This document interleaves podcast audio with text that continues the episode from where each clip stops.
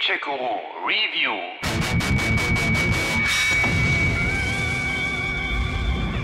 Es ist, als lebten wir in einem Raum mit einem Poster an der Wand. Wir starren das Poster an und denken, das ist die ganze Welt. Der Raum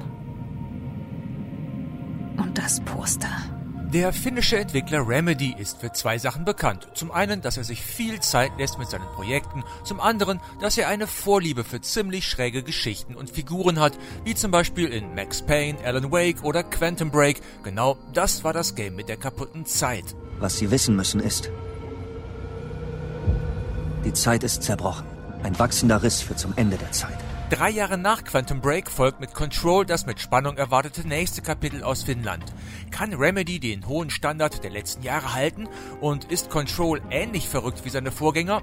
Antwort, nein, ist es nicht. Es ist sogar noch skurriler. Kurze Warnung. Das wird schräger als sonst. Ist leider so. Heldin des Spiels ist Jessie Faden. Die war lange Jahre auf der Suche nach dem Hauptquartier des Federal Bureau of Control in New York, eine Art Amt für paranormale Ereignisse, und erreicht das Gebäude dann endlich zu Beginn des Spiels. Vor 17 Jahren war die Behörde in einen Vorfall in meiner Heimatstadt Ordinary verwickelt. Sie kam und vertuschte dann alles. Ich suche diesen Ort hier bereits seit sehr langer Zeit. Dabei hat sie auch ganz persönliche Gründe, mit der Kontrollbehörde abzurechnen. Du weißt, woran ich denke. An meinen kleinen Bruder, Dylan. Vor 17 Jahren hat die Behörde ihn geschnappt. Dass Jessie so lange gebraucht hat, das Hauptquartier zu finden, liegt aber nur nicht daran, dass sie einfach zu blöd war, mit Google Maps umzugehen. Nein, das Gebäude hat vielmehr die Angewohnheit, sich auf seltsame Weise unsichtbar machen zu können. Dieses Gebäude, das Hauptquartier der Behörde, das älteste Haus, ist ein Ort, der sich ständig verschiebt. Du siehst ja, es überschreitet physikalische Grenzen. Ihr findet das schon schräg? Na, dann wartet mal ab. Das Gebäude selber scheint verlassen, bis Jessie auf einen alten Hausmeister trifft. Da bist du. Du bist wegen des Jobs hier. Hausmeisterassistentin.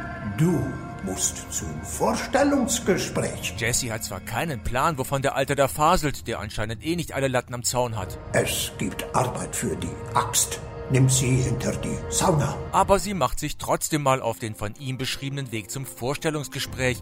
Man kann ja nie wissen, wofür es gut ist. Und außerdem... Das Lustige ist, ich war mal Hausmeisterin. Unterwegs stößt sie auf die Leiche des Direktors Trench des FBC.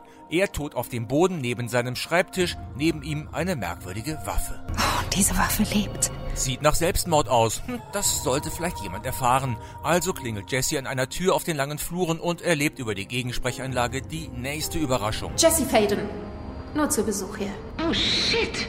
Sie sind die neue Direktorin. Moment. Ja, vielleicht hätte sie die merkwürdige Waffe lieber doch nicht angefasst. Die darauf folgenden Halluzinationen jedenfalls waren eine klare Warnung. Plötzlich ist auch ihr Gesicht in den Direktorengemäldegalerien auf den Gängen zu sehen, statt des verstorbenen Direktors. Das ging ja schnell. Ich habe eine Million Fragen und du bestimmt eine Million mehr. Verkündet Dr. Emily Probe und das völlig zu Recht. Warum schweben Menschen unter der Decke? Warum tapern andere willenlos durch das Gebäude, um auf alles zu schießen, was nicht bei drei auf dem Baum ist?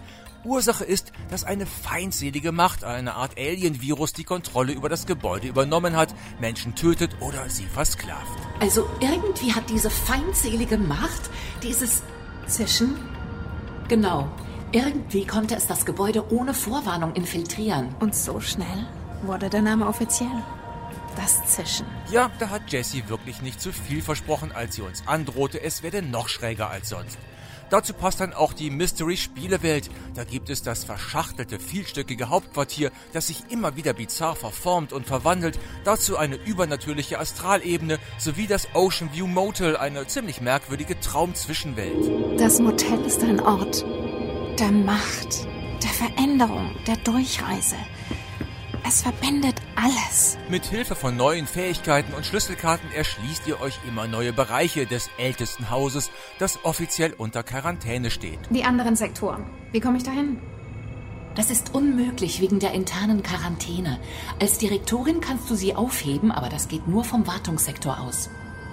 Normalerweise verbindet der Sektorenlift alle Sektoren, aber solange die Quarantäne wirksam ist, funktioniert er nicht. Die Action inszeniert Remedy gewohnt gekonnt. Ihr selber seid mit der speziellen Waffe des Direktors ausgerüstet, die ihr im Spielverlauf noch upgraden könnt.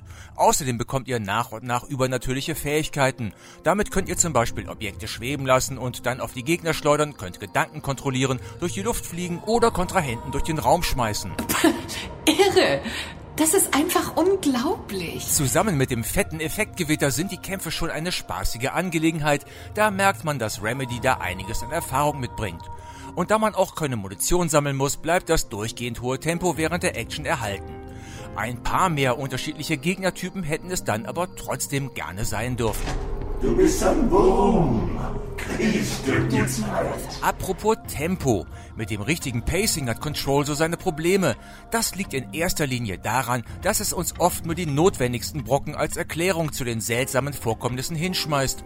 Wer mehr wissen will, der muss in den zahlreichen Audiologs, Texten und Videos mit realen Schauspielern stöbern, was uns aus dem Actionflow reißt. Schauen Sie mal. 8 Zoll breit und mit einer Kapazität von sagenhaften 80 Kilobyte. Ha!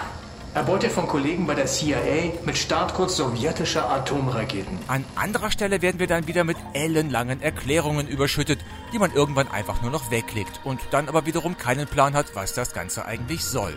Objekte der Macht sind weltliche Gegenstände, denen paranatürliche Energien innewohnen und die eine Verbindung zur Astralebene haben, wodurch sie kontrolliert werden können.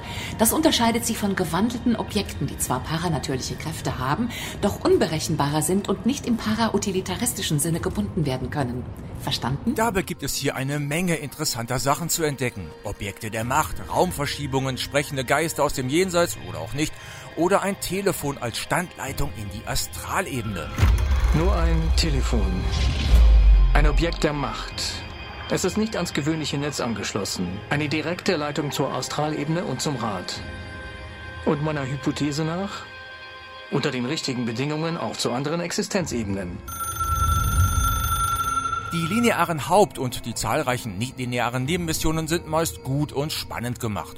Da gibt's Umgebungsrätsel, da müssen auch mit Hilfe eurer telekinetischen Kräfte Türen geöffnet, Gegenstände oder Zeichen richtig angeordnet oder Codes geknackt werden. Das ist alles nicht innovativ, aber schlüssig eingebaut und unterhaltsam. Ein klein wenig mehr Abwechslung wäre aber trotzdem sicher noch drin gewesen. Verstanden. Danke. Grafisch macht Control auf dem passenden PC einen guten, auf Konsolen immer noch einen ordentlichen Eindruck. Die tollen Lichteffekte und die sehr detaillierten Umgebungen lassen sogar die an sich etwas langweilige Büroumgebung gut aussehen. Die filmische Inszenierung überzeugt. Allein die Mimik der Figuren wirkt etwas leblos. Da merkt man halt, dass Remedy nicht über einen Riesenetat verfügte. Ich haue die Fakten auf den Tisch. Die deutsche Synchronisation hingegen fällt, abgesehen von der Hauptdarstellerin, meist durch einen sehr laienhaften, emotionslosen Ansatz auf und ist nicht mal ansatzweise lippensynchron.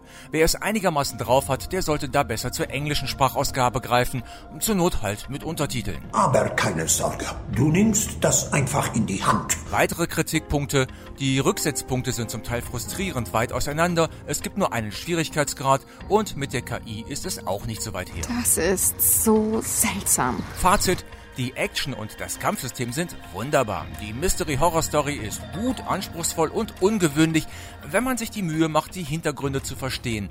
Die halboffene Spielewelt ist mit ihrem verschachtelten Leveldesign mal was ganz anderes. Es dauert eine Weile, bis man mit Control warm wird. Diverse kleine Technik- und Designmacken machen es da auch nicht gerade leicht. Wenn man aber erstmal drin ist, dann macht Control richtig Laune. Doch es ist eine Lüge. Es lenkt uns von der Wahrheit ab. Sie belügen uns. Wir belügen uns selbst. Der Raum ist nicht die Welt. Die Welt ist viel größer und viel